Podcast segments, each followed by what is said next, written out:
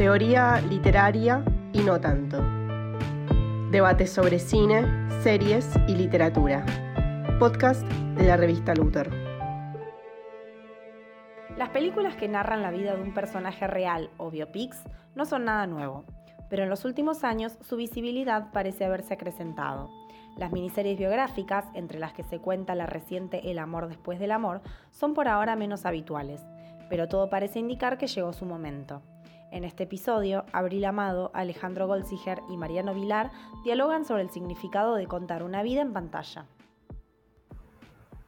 Una cosa que es interesante respecto de la serie, está tan popular acá en la Argentina, de, Fito Páez, este, El amor después del amor, es, em, dado digamos, el, nivel que tiene la, las series en la discusión pública, eh, en Internet y en la vida cotidiana, en charla de oficina, etc., qué es lo que se espera o qué es lo que se juzga de una, de una biopic, o no sé si sería serie pic en este caso, en comparación con lo que se espera o se juzga de otro tipo de series, digamos, puramente ficcionales. Eh, y ahí aparecen estas cuestiones. ¿no? El otro día le preguntaba a un compañero de oficina si, si le parecía que el, muchacho que hace de Fito Páez eh, actuaba bien y él me decía, es igual. ¿no? Entonces ahí, ¿qué, es lo que estamos evaluando? ¿La, la serie como relato, los actores como, digamos, justamente como actores, o estamos esperando otro tipo de efecto cuando estamos viendo una serie que, se pretende como una historia biográfica. Bueno, eso es algo que pasa habitualmente con, este tipo de, películas, ¿no? que es eh, hasta qué punto realmente representan eh, la vida del, biografiado, eh, pero también todo ese juego de a ver en qué medida coincide, en qué medida no, cuánto se parecen los actores, eso es clave. Entonces acá podemos decir que el actor que hace de Fito realmente se parece a Fito, el que hace de Spinetta no se parece pero imita bien la voz. Ese también es otro tema. ¿Hasta qué punto es una eh, representación y hasta qué punto es una imitación? Porque a veces también eh, están en esa, línea. A mí personalmente la serie me pareció un producto eficiente, me pareció veíble. Eh, me daba todo el tiempo la sensación de algo que ya había visto muchísimas veces. Y no sé si eso era por las cualidades típicas de lo que es una serie de Netflix. Me pasa lo mismo con los documentales de True Crime de, de Netflix, que me parecen todos más o menos iguales pero también porque hay una matriz genérica que es la matriz biográfica, en la que estos diferentes datos, que muchas veces son datos eh, biográficos duros, eh, aparecen vaciados en un molde que ya vimos dramatizado en muchas ocasiones. Eh, entonces me parece que más allá de la especificidad de, la vida de Fito y de las características particulares del personaje, lo que hace es seguir ese molde y cumplir con las expectativas de alguien que va a ver un biopic no solamente de Fito, sino un biopic de artista, con todo lo que eso conlleva y con todas las características recurrentes del género. Bueno, sería interesante contrastar esto con alguna otra biografía o incluso hay publicidades circulando donde Fito habla de que lo que se produce ahí es una ilusión de que eso se trataría de su vida.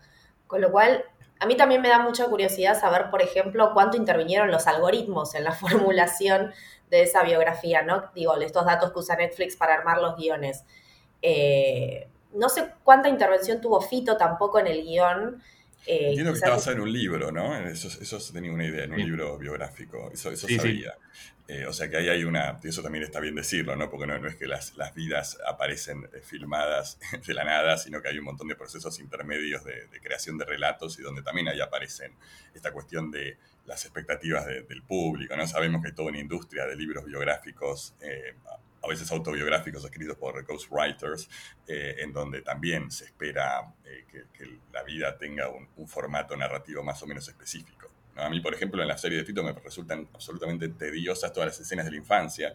Y también me pregunto si el, peso de la infancia en la serie tiene que ver con un peso que Fito le da a su infancia, con un peso que le dio el biógrafo de Fito o con una especie de expectativa eh, presumida del público que quiere ver eh, a los genios eh, niños.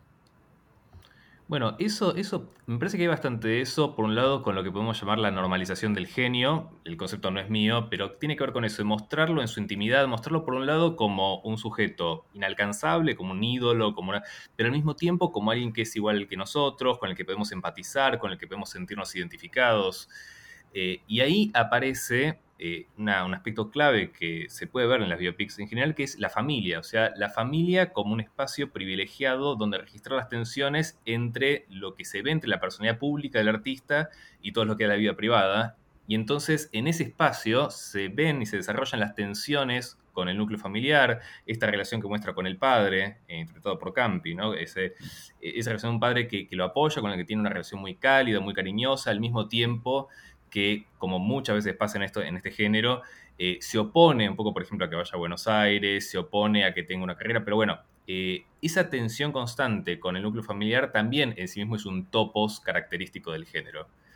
de hecho, eso podemos sacar a colación ese término. Y después, con relación a lo que decía Abril, cuando se refería a, lo ilusorio, la ilusión, ahí también aprovecho para poner en juego otro concepto que tampoco es mío, sino que es de Robert Rosenstone, eh, cuando él eh, hace un estudio sobre, no eran los biopics, sino las eh, películas históricas postmodernas, y él se refiere al realismo ilusorio de Hollywood. Esas películas que de alguna manera, a través de un conjunto de convenciones ya invisibilizadas, ya naturalizadas, te hacen pensar que estás viendo la historia real de alguna manera, en lugar de poner de relieve el artificio. Y esto es lo que hace la, serie de Fito. Básicamente, en el momento en que uno la ve, piensa que está viendo realmente la infancia de Fito, aunque uno sepa que, es un producto de consumo que está, está todo armado.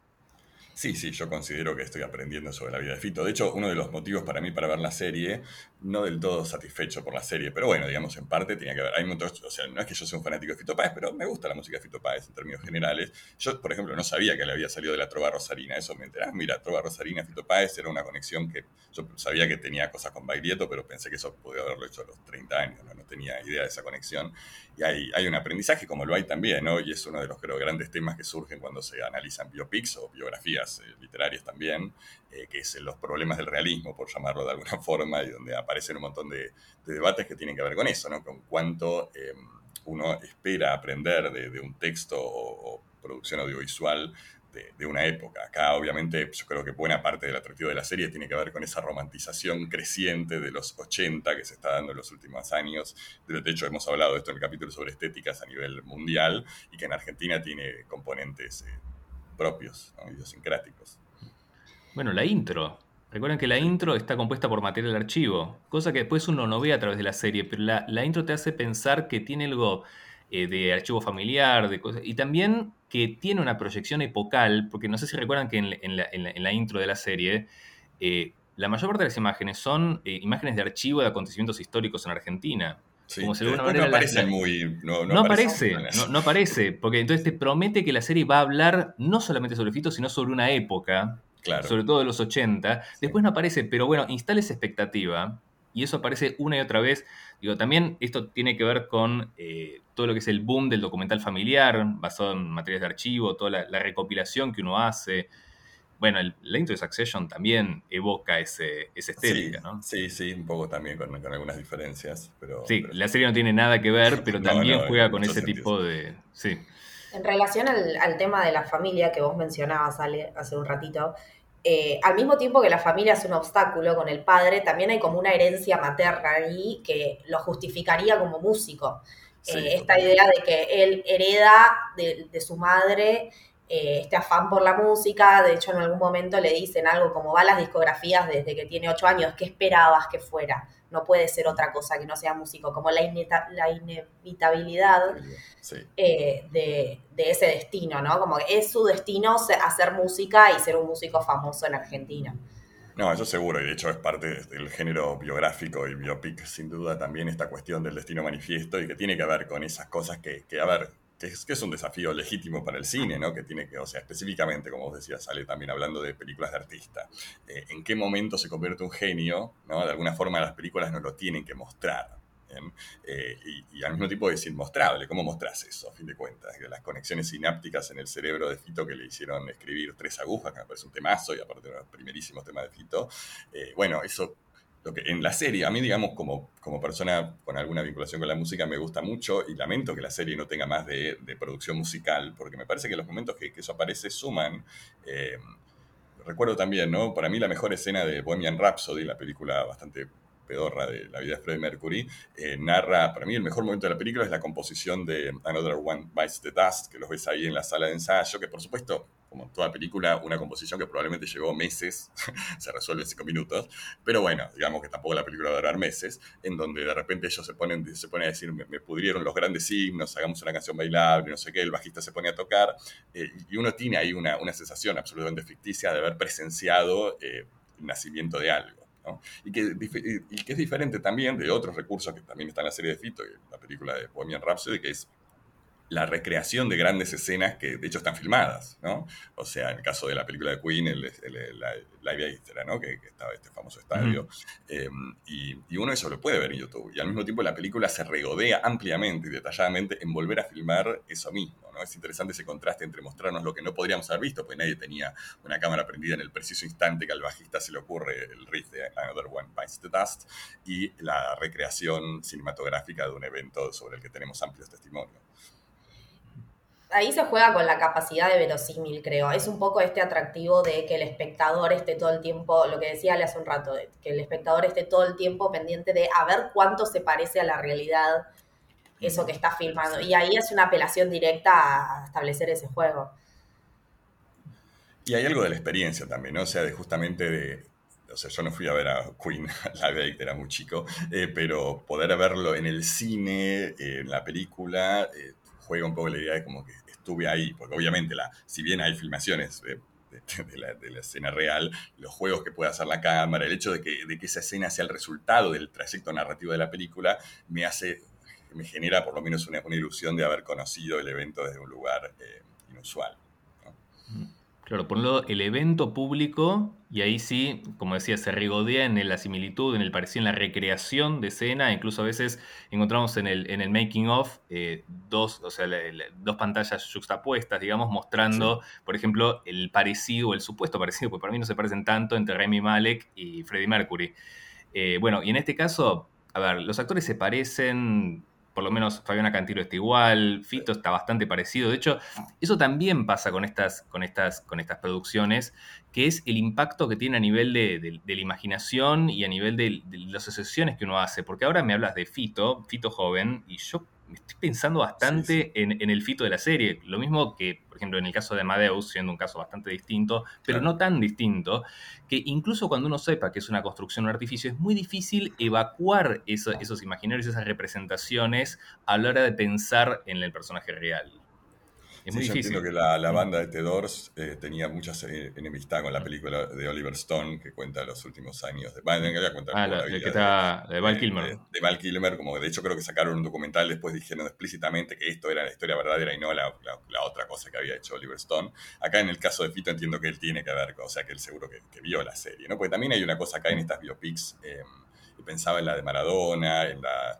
Eh, The Crown, que también podemos debatir hasta qué punto se ajusta, en donde estas biopics que tienen estos personajes eh, idolatrados, en las que deliberadamente quieren mostrarnos su lado negativo, pero siempre dentro de unos límites muy precisos, ¿no? O sea, no va a correrse así. Acá en la de Fito te muestran él que en un momento se pone medio creído, como bueno, era esperable que sucediera, etcétera, eh, y algunas otras cosas, pero en principio todo dentro de un punto en el donde el personaje termina eh, salvado, me acuerdo incluso saliendo de las películas de artistas, las películas sobre Steve Jobs juegan un poco en esta misma cosa, donde, ok, nos van a mostrar un poco de la, de la bosta, pero el personaje va a terminar siendo salvado y eso es parte del género de la película y la película en algún punto también, o sea, todas estas biopics plantean esa pregunta general, ¿no? ¿Qué vidas quieren ser, vidas queremos eh, ver narradas? Y bueno, en general este tipo de, películas aluden a películas de, héroes, ¿no? De nuestros héroes contemporáneos que son estos tipos de personajes y en relación a... No, bueno, y en relación a eso creo que se le presta muy poca atención a la técnica, por ejemplo. Eh, como que nunca vemos a estos personajes, no sé, en el momento del aprendizaje de sus talentos, digamos, ¿no? Como el, talento viene con ellos en esta construcción heroica. No se le... quizás pienso, bueno, no sé cuánto podría interpelar al público ver escenas donde se está estudiando música, por ejemplo. Eh, parece que alguna escena tenemos, pero son. Pero no son. sí. Está, está, están esas escenas donde se lo ve con el profesor con este está estudiando música académica, pero justamente para mostrar cómo su genialidad eh, no, no, no, se condice con los parámetros de lo que es una educación de conservatorio, por ejemplo. Que esto también Fito lo mencionaba en entrevistas. Eh, entonces, también, a ver, ¿Por qué digo entrevistas? Porque no se trata solamente de la película, sino que estas producciones se instalan básicamente como fenómenos mediáticos. Entonces no es solamente la biopic, es también las respuestas de la gente, frente al digo, de los allegados al, biografiado, eh, después por ahí un documental que sale desmintiendo o, revisando lo que plantea el biopic, eh, después sale algún libro, sea, realmente esto logró instalarse como una moda porque ahora hay mucha gente hablando sobre Fito y hablando sobre cuestiones biográficas. Y de hecho yo aprendí a través de eso, no es un aprendizaje directo, pero después uno se pone a buscar hasta qué punto se adecua o no la, película, en este caso la serie, a los hechos reales, digamos. Eh, y todo eso conduce que eh, se produzca una mayor atención frente a la, vida, por lo menos por un tiempo es eso, es un acontecimiento mediático, no solamente es una serie o una película. No, no, hoy en día, bueno, con la de Bohemian Rhapsody pasó lo mismo también, o sea, y, con muchas de estas películas que generan eh, un efecto más allá de, su consumición estética inmediata, inmanente. Eh, o sea, es interesante volviendo sobre el tema del camino del héroe y de, de la selección de vidas, o sea, no podemos hacer tampoco una historización del género biográfico que se remonta como mínimo hasta la antigüedad con Plutarco y etcétera, pero sí, sí es eh, llamativo pensar un poco en, esta evolución en términos un poco más contemporáneos, ¿no? porque, porque sin lugar a dudas estas películas o, series juegan con, el Bildungsroman, ¿no? con muchas de, las características esenciales de, ese tipo de género, y en donde vieron que también es un recurso bastante común de estas películas eh, o series empezar con un momento de triunfo, ¿no? Y luego ir para atrás desde allá. Es como que se pareciera ser, yo hoy por hoy es casi como diría el estándar, aunque podría estar exagerando, eh, respecto de cómo se espera que se construya una película así. Em, de hecho, eh, perdón, creo que la de, la de Jobs, no la, la que está Michael Fassbender, sino la otra, la, primera que salió, creo que empieza así, como tantas otras, que empieza con un momento de éxito, el momento en que lo encontramos en, en la culminación de su carrera, y de ahí rebobina hasta los inicios para ver cómo llegó hasta ahí nosotros el desenlace ya lo conocemos. El desenlace dentro de lo que es el marco cronológico de la, serie o de la, película. Y conocemos también el desenlace porque conocemos al personaje real. Sabemos su estado actual, si es que está vivo, si falleció. O sea, el, final lo conocemos. La cuestión es cómo llegó ahí. Eh, y de hecho, la, la, serie de Fito, no sé si recuerdan que empieza de ahí y después hay todo un juego que después se extiende a través de los capítulos, que es, esto es imaginería amniótica, como que aparece Fito flotando en, el agua. Y eso también tiene que ver con la cuestión de la herencia, porque recuerdan que está, en un momento suena eh, Reverie de Debussy, que es una pieza que tocaba su madre. La madre, sí. Eh, eh, claro, en este caso, cuando hablamos de cuándo es que el artista se convierte en artista, en este caso ya le viene dado una cuestión materna y todo el tiempo se, pone énfasis en esto. Por ejemplo, cuando aparece en posición fetal adentro de la bañadera, eh, todas esas instancias. Ahora, lo que no vemos acá, que sí aparece en otros casos, es el momento clave en que recibe su nombre artístico, porque es Fito desde el principio. Claro, Pero el momento en que el artista recibe su nombre artista, por ejemplo, si en algún momento hubiera dejado de ser Rodolfo y lo hubieran empezado a llamar Fito, entonces ese es el momento clave. Lo que pasa es que acá no, se produce. O sea, ese hito tiene que desplazarse hacia otros momentos. Por ejemplo, el encuentro con Charlie, eh, no sé, e, e, ese tipo de. O bueno, toda esta cuestión de la herencia materna que se desarrolla a través de los, de los capítulos. También algunos juegos con el realismo mágico me pareció también bastante. Bueno, eso es común en muchas de estas películas, ¿no? Estaba pensando la de Elton mm. John, quizás el ejemplo más Rocketman, uno de los ejemplos más obvios y recientes para mm. mí tampoco muy disfrutable, pero bueno, entiendo que, tiene algunas virtudes. También de entrada la película juega con la, o sea, la presencia simultánea de distintas temporalidades, eh, la incorporación de, elementos del género musical, que en la película de Fito, bueno, en la serie de Fito no tenemos eso, ¿no? O sea, eh, o, no, de esa forma. En la de Tom John sí, claramente la película opera por momentos como musical, en donde las canciones están incorporadas a, digamos, al, desarrollo de la narrativa de otra manera, eh, y que creo que es una característica bastante también de bueno, incluso pensaba la película de Elvis, que no sé, realismo mágico no sería la palabra, pero el, juego visual, los gimmicks narrativos y los truquitos permanentes de, efectos generan un efecto como de, una narración que no aspira a un registro realista, ¿no? Que es otro tipo de narración ahí. Sí, la narración lurmaniana. Lo que pasa es que ahí ya llega un momento en que los, los directores empiezan a plagiar a sí mismos, a copiar el estilo. Entonces me pareció que eso es lo que pasó con la película de Elvis, por ejemplo. Que estaba más interesado en hacer una película de Baz Luhrmann que hacer una película sobre Elvis. Entonces, lo que hace es llenar las expectativas del, o satisfacer las expectativas del público, no solamente con relación a la construcción de ese biografiado, sino también con relación al estilo del autor, que en este caso es Luhrmann. En el caso de Fito no tenemos eso. Es un producto de Netflix, en todo caso. El autor es Netflix. El autor es Netflix.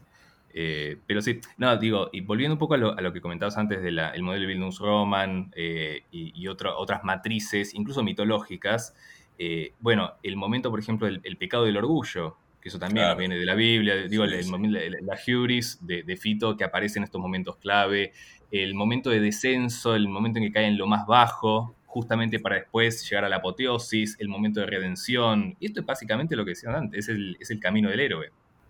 Mi pregunta ahí sería, eh, como pensando en qué vidas son las que se, las que se biografían en general, eh, si en realidad se seleccionan vidas que más o menos se ajusten a un camino del héroe o todo eso es una manipulación de la historia de vida para que se ajuste al camino del héroe. No sé si se entiende la pregunta. Sí, no, no, se entiende la pregunta. Yo, o sea, efectivamente yo no recuerdo, o sea, películas de, genios artistas que no hayan enfrentado eh, este tipo de dificultades, ¿no? Y ahí es donde también, y por eso es interesante, y vuelvo sobre la primera pregunta, sobre cómo juzgamos eh, productos estéticos, artísticos que pretenden tener una dosis de realidad.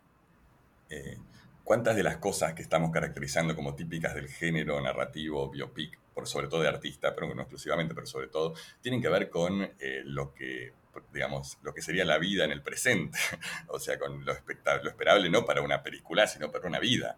Eh, y cuántas de esas expectativas de lo que es esperable para una vida tienen que ver con, bueno, las condiciones estructurales del capitalismo y todas estas cosas que podemos llamar, eh, en donde, en donde está muy asociado esta, idea de la riqueza y el éxito con la caída de las drogas, ¿no? Eh, es como un lugar común que va más allá de, de las biopics, aunque sin lugar a dudas, como todo se retroalimenta, y yo creo que, o sea, si un artista que la pega hoy, supongo que después de haber visto tantas películas donde los artistas que la pegan empiezan a drogarse, eh, tiene la, predisposición a hacerlo, no sé. Es un lugar común del rock también. Digo, por un lado el capitalismo y por otro lado del rock, ¿no? Como que un artista, músico del rock tiene que sí o sí pasar por ahí. No, es que de hecho sí, eh, a ver, porque veníamos hablando como si todo esto fuera algo que se impone retrospectivamente a los datos caóticos y duros de, la biografía o de la historia. Ya hablar de biografía ya lo inscribe en un género, pero de la vida misma. Y en realidad no es que solamente narramos historias, construimos historias, sino que vivimos las historias, proyectamos nuestras acciones como trayectorias narrativas, de acuerdo con esos patrones. Entonces, hay algo de eh, vaciar estos datos en el molde de una narración con ciertos arquetipos, con ciertos momentos clave, pero también lo cierto es que estas narraciones son vividas como narraciones. Entonces también hay, mucho de objetivo en esto. ¿Esto fue así? Bueno, muchas veces es así o tiene un sustrato narrativo objetivo, si se quiere, y no solamente impuesto en retrospectiva. No, no, totalmente. Em, y yo creo ahí que, que, también esta selección de momentos, o sea, uno podría preguntarse, ¿no? Y hay podrían haber narrado la vida de Fito sin narrar el romance con Fabiana Cantilo, por ejemplo. Podrían no haber, el director podría haber dicho esto no me resulta interesante para narrar. Me voy a concentrar más en cómo llegó a, decidir que el, acorde con el que empieza eh, tres agujas es un sol menor séptima. Bueno, una película dorniana, la vida de Fito basada en, armonías y la inmanencia del objeto artístico. Eh, podría haber sucedido eso. Y bueno, la pregunta, y ahí uno también podría decir, no, puedes responder que no por dos motivos. Un lado porque no vende y por otro lado, porque no podría decir, bueno, pero en la vida de una persona, un romance como el de Fabiana Cantilo es algo esencial, no puedes no contarlo. ¿no? ¿Cómo vas a contar la vida de una persona sin contar ese romance tan significativo? Porque para nuestras propias vidas, en la mayoría de los casos, los romances son partes significativas.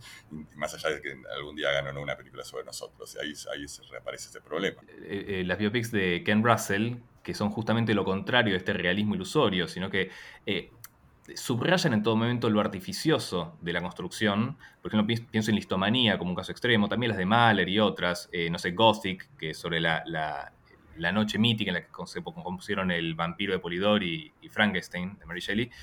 Eh, pero incluso ahí, eh, al narrar la vida de Liszt, no puede eludir lo que son los grandes amores de Liszt, la condesa de Gould, la, princesa Wittgenstein, y de alguna manera, más allá de lo, de lo, posmoderno, si se quiere, de la puesta en escena, sigue secuencialmente las instancias típicas de la vida de Liszt. hay cosas ahí que no es posible eh, dejar de lado sin terminar adulterando de alguna manera lo que es la, línea básica de la vida. Podemos decir, bueno, no aparece Cerati en la serie de Fito. Está bien, pero que no apareciera Fabiana Cantilo, por ejemplo, ahí ya, deja de ser Fito. Para mí es. O entraríamos en códigos de representación muy distintos de lo que se propone hacer la serie. Claro. Directamente estaría mal, entre comillas. También es parte del atractivo de la serie todas estas otras figuritas que conocemos también de la vida real, más allá de la construcción del ambiente que implica a estas personas, ¿no? Como el ambiente de la música de la época eh, es un poco también como una biografía secundaria en algún punto, o, fragmentos de otras biografías que se van cruzando y un poco el atractivo radica ahí también.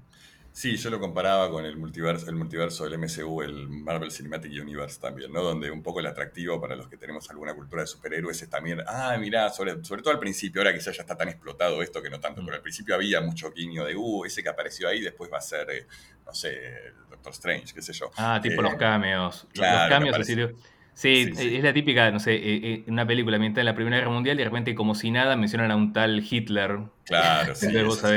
claro, eso, y acá la serie mm. juega mucho con eso, ¿no? Que, juega con. Porque también a veces una pregunta que uno puede hacerse respecto de una biopic. O sea, imaginemos que fuera la misma serie con el mismo contenido, solo que en vez de ser artistas verdaderos, no fuera ninguno verdadero. Eh, y uno miraría esa serie si fuera la historia de un músico que no existe, que lo crearon solamente para la, para la serie, con todos músicos que no existen. Está bien, obviamente uno lo miraría y establecería la comparación de todas formas, porque de hecho esto es una especie de romana, sería comparable con el romana clef, que también es otro género emparentado con, con un poco de esto. Eh, pero, pero bueno, lo mismo que Marvel, yo no te iría ver una película de un, de, de un de acción con las características que tienen algunas de estas películas, si no fuera porque conozco a los personajes y tengo alguna relación afectiva establecida con el hombre araña o con Iron Man, que hace que una película de acción, que quizás me parecería una boludez, me resulte entretenida de esa manera. Ahí creo que la trama pasa por otro lado igual. Si yo quiero ver la película de un artista, tiene que ser un artista que tenga una característica o algún tipo de historia que se cruce ahí, que no sea simplemente su vida, porque Digo, lo que, el atractivo de Fito radica en la figura de Fito, más allá de qué es lo que pasa con su, en su vida. Estaba pensando en la película de los Cohen, pero no recuerdo el nombre, quizás alguno se acuerda, que es de un artista de folk. Eh, eh, ah, sí, con Oscar Isaac. Con Oscar Isaac, eh, bueno, ahora lo buscamos si quieren. Peliculón, a mí me encanta esa película, que es un artista ficticio, pero que Bob Dylan aparece como en un momento de fondo ahí atrás y juega un poco con esa contraposición. Igual, para ser justos, no es exactamente una biopic porque no cuenta la vida del personaje, cuenta como una, unos días del personaje eh, y, ahí está. Inside Living Ladies. Inside Living Ladies, tal cual. y estoy seguro que hay. En este momento no me están viniendo mucho a la mente, digamos, de falsas biopics, entre comillas. Películas hace poco, eh, Tar con Kate Blanchett. Eso, eso es un excelente ejemplo. Una película que me encanta además y que juega un poco con el género biopic, porque es como que te. De hecho, la primera escena es muy de biopic. La primera escena que es ella siendo entrevistada y narrando sus, sus y todo lo demás eh, está bastante instalado. Si bien no hay escenas de niñez, se habla sobre su niñez. Hay, un juego ahí bastante, bastante intenso en, relación con ese género y que, que, para mí es una película que se sostiene perfectamente sobre sus dos piernas sin necesidad de, de hacerme creer que se trata de alguien. Y que aparte la película está llena de referencias a personajes reales. Eh, no solo los compositores, obviamente, sino a los, directores de orquesta, hay un montón de ambiente ahí que está tomado de la realidad.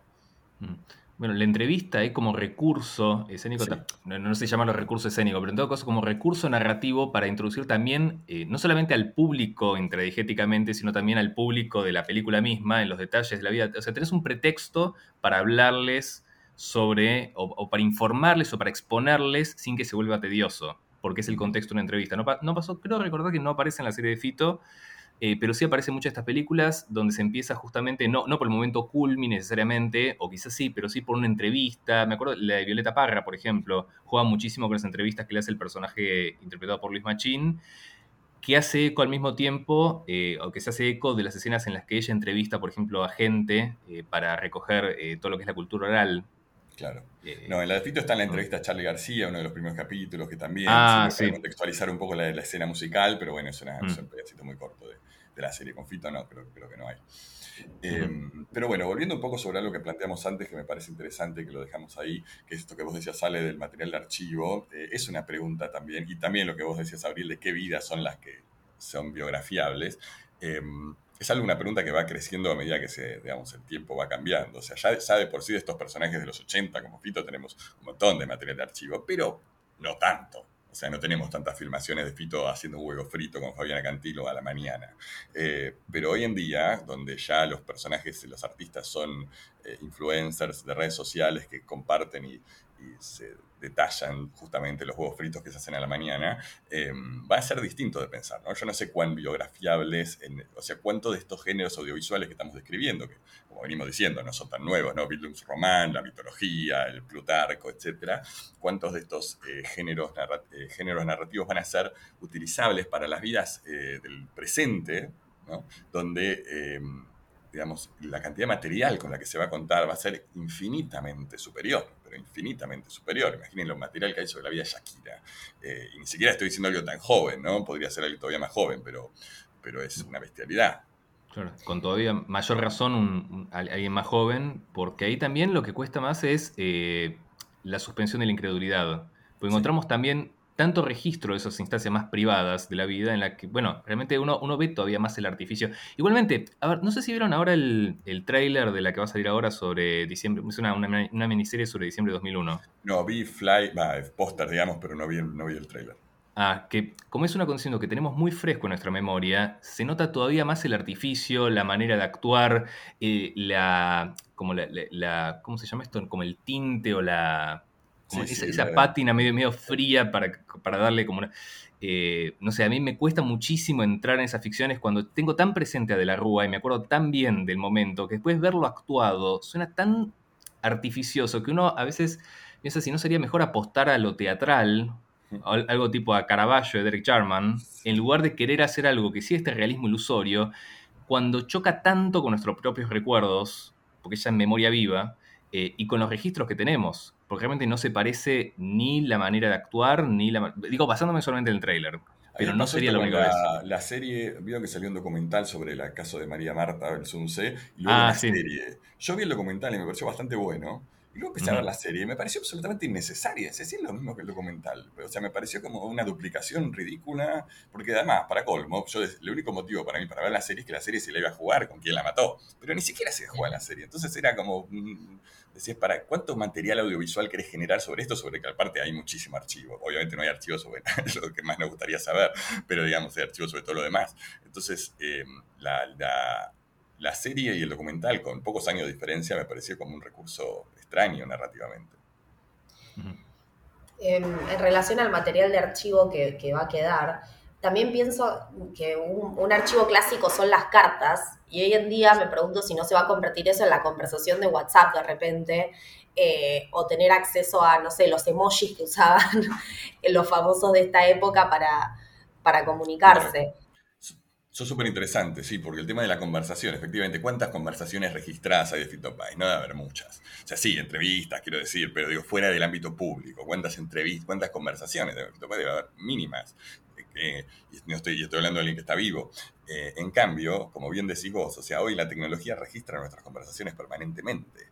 Inclusive las, más cotidianas. ¿Cuánto de esas conversaciones que tendrá Shakira con su dealer eh, van a circular un día en, el futuro? Eh, o sea, todo, esa, todo ese material que estamos creando permanentemente eh, en redes sociales, o Twitter también, intercambio de Twitter, o sea, todo, todo eso es un, registro muy novedoso para pensar la biopic, ¿no? ¿Cómo vas a recuperar el registro conversacional de alguien del que tenés tantos testimonios? Sí, y por otra parte, esto que mencionabas sobre el registro de la vida privada, no sé, pienso en historias de Instagram. Hay algo de performativo en eso, digo, la historia de Instagram no es espontánea, entonces también es una representación de la propia vida que hace el artista y que luego quedaría como registro, pero al mismo tiempo no es realmente algo tan privado si vos lo expones a tu público de millones y millones de seguidores. Ahí hay como algo complejo también. Sí, sí, es verdad, no, no es un registro no mediado, eso está sin lugar a dudas. Ale, vos decís algo. No, pero es que ahí está mencionando otro factor, que es el hecho de que todo esto, tanto de todo esto pasa en pantallas, que uno puede pensar cómo se va a representar esto. Por ejemplo, hoy ya tenemos películas que transcurren exclusivamente a través de la interfaz de, una computadora. Todo lo que son las peleas a través de Twitter, las polémicas, todo, no sé, las redes, ¿cómo hacemos para dramatizar esto? Ahí pensaba, por ejemplo, en, la red social de, Fincher, pero claro, no, ahí está contando los orígenes, que eso también tiene bastante parecido, ¿no? Una biopic de Zuckerberg, eh, que al mismo tiempo ahí no disimula el hecho de que el guion, bueno, ya que hablamos de Jobs, acá también es un guion de, está escrita por Aaron Sorkin, eh, y nosotros sabemos que está escrita por él y tiene su impronta, pero claro, habría que ver de acá al futuro cómo hacemos para representar o para dramatizar una vida que transcurrió en buena medida en pantallas, en interfaces, en computadoras, en redes. ¿Cómo hacemos para dramatizar eso? ¿Cómo no tenemos eh, la acción física que resulta, por ejemplo, en las escenas más dramáticas de la, serie de Fito, donde lo vamos a ver rompiendo cosas, manifestándose. Todo esto pasa con una persona probablemente inexpresiva, eh, completamente inmersa en la pantalla, y muchos otros. ¿Cómo hacemos para representar eso? No, no, va a ser un, desafío también. Yo igual lo que pensaba, y volviendo casi a una de las primeras cosas que decías, o no, una de las primeras, pero bueno, esto de que la serie de Fito de alguna forma se incorpora dentro de un sistema mediático mucho más vasto, donde claramente, por ejemplo, las redes sociales tienen un, gran peso. Eh, también yo imagino, imagino que de acá a 20 años alguien hará, o 20, no sé si 20, quizás menos, una vida de Shakira, y, quizás va a seguir exactamente los mismos patrones genéricos con alguna pequeña modificación, eh, y va a ser parte de ese mismo, o sea, va a ser como un material de archivo más, ¿no? Es como que se va apilando una especie de archivo Shakira, y en ese sentido, un, relato, entre comillas, clásico de Shakira va a ser parte también de lo mismo, y va a estar todo sumado a una especie de, ecosistema shakiriense, de, o shakírico sería, no sé, de, tecnologías mediáticas, eh, en donde justamente las cosas pueden coexistir, como pueden coexistir la serie de la documental de, María Marta y la serie Carmel se llamaba, si no me acuerdo mal. Ahora no recuerdo si Carmel era la serie o el documental. No, el eh, documental, el documental, sí, no, la serie era el, crimen del country, ¿no era? Eso sí, tal cual. El crimen del country creo que Carmel era el documental. Fíjense que aparte encima Carmel el nombre del country, con lo cual ni siquiera se jugaron mucho a eso. Eh, pero bueno, digamos, todo, tiende como a eso, ¿no? A una coexistencia permanente en donde va a haber gente que va a desear consumir una vida eh, agiográfica una Bildungsroman de, de, Shakira, hay gente que va a preferir tener documentales infinitos sobre su actividad tuitera. Igual no deja de ser interesante la pregunta de cómo representar dramáticamente la, actividad virtual de los sujetos, que es una pregunta que va más allá de la biopic, porque también se, acerca a las películas cotidianas. Pero está bueno lo, que decís ahí, que digo, en analogía cuando hablabas de las películas de superhéroes, acá tenemos la especie de multiverso de Shakira y nosotros podemos eh, elegir a cuál variante de Shakira seguir eh, digo, sin, que se sienta una contradicción necesariamente entre uno y otro, ¿no? simplemente elige qué zona del multiverso de Shakira o en qué, zona. Bueno, ahora tiene que ser seguramente la biopic tarde o temprano de Mirta Legrand, ya lo, estoy viendo, tiene, que aparecer en algún momento.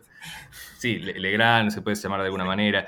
No, pero eso, eso también está pensando cuando hablamos de solamente se narran o se narran preferentemente vidas de héroes también están las vidas de los artistas que en algún momento pasaron de moda, entonces se inicia una narrativa de, declive, de decadencia. Ejemplo, pienso, por ejemplo, en la biopic de Tita Merelo. ¿La vieron? No, no la vi. La de, bueno, esa, por ejemplo, que después de llegar al, al clímax de su carrera, que es donde termina la serie de Fito, empieza el declive. Claro.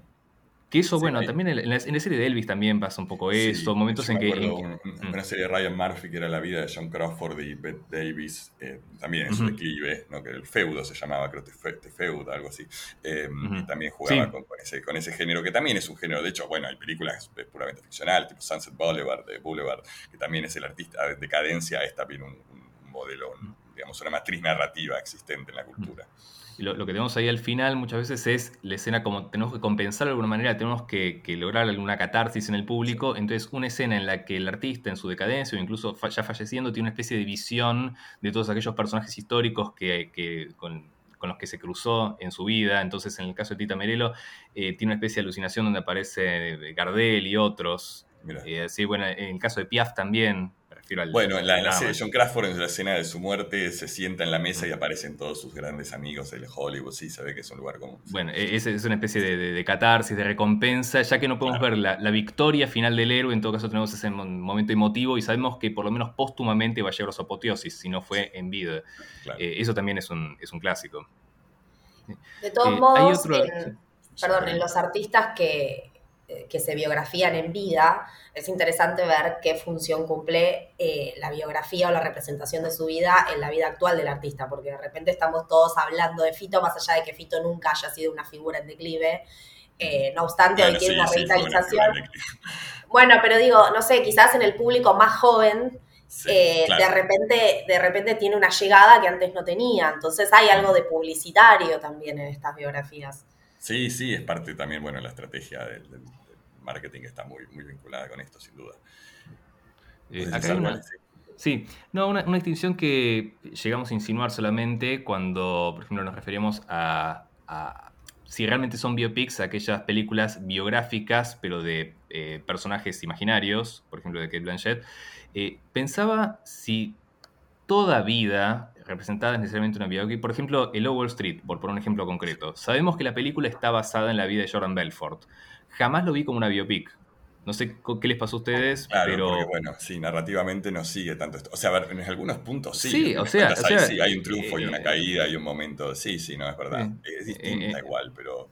Em, empieza, empieza con los momentos, ¿no? El trabajo del personaje de DiCaprio en Wall Street, su, ascenso, de, la figura del mentor. Ahí, ahí tenemos el peligro. O sea, Matthew McConaughey y Obi-Wan más o menos es lo mismo. O sea, es, eh, tiene, tiene, cumple funciones muy características de lo que es el cuento tradicional, la leyenda. Entonces, eso se cumple, se cumple el hecho de que es un personaje real. Ahora, ¿por qué no se yo no sé si, estoy proyectando una impresión personal, pero nunca lo vi como una no, yo, yo, siento lo mismo. Yo sospecharía, pero quizás es una interpretación un poco demasiado conceptual que, tiene que ver con la falta del sentido de esa existencia. No sé.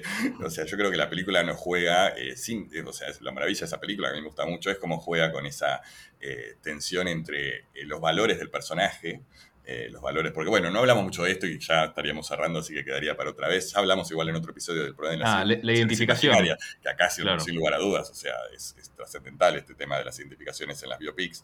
Eh, pero bueno, esa película juega con una identificación irónica, podríamos decir, de alguna manera, donde el personaje es querible y odioso de, maneras distintas y donde sus valores eh, se contraponen con la típica moralina hollywoodense tradicional. Mm.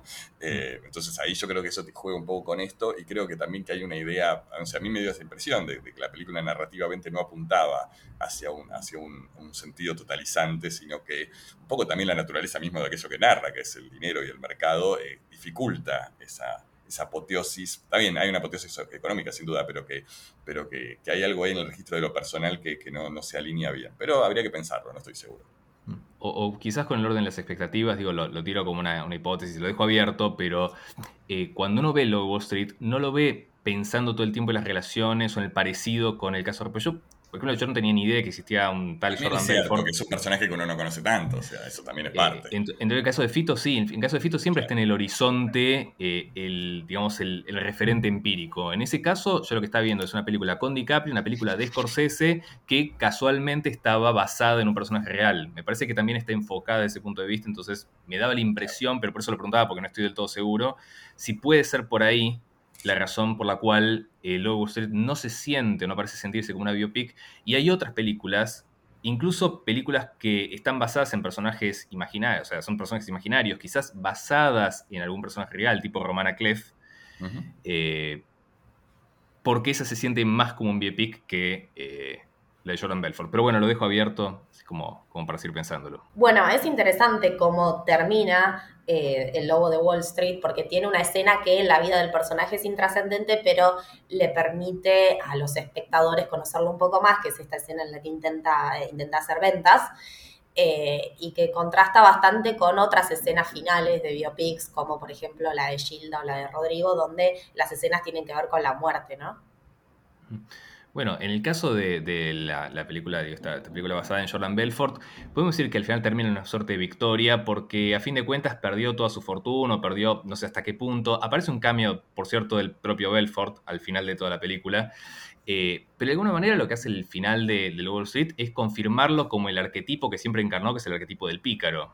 En ese caso, enseñándoles a los otros, tal como pasaba al principio de la película. Después, las otras, tipo, ya que mencionabas, porque vieron que estamos atravesando todo, por lo menos este, está el, caso de Belfort, pero también estamos hablando de, artistas, estamos hablando de, bueno, el caso de Jobs no es un artista, pero bueno, todos tienen una matriz muy parecida.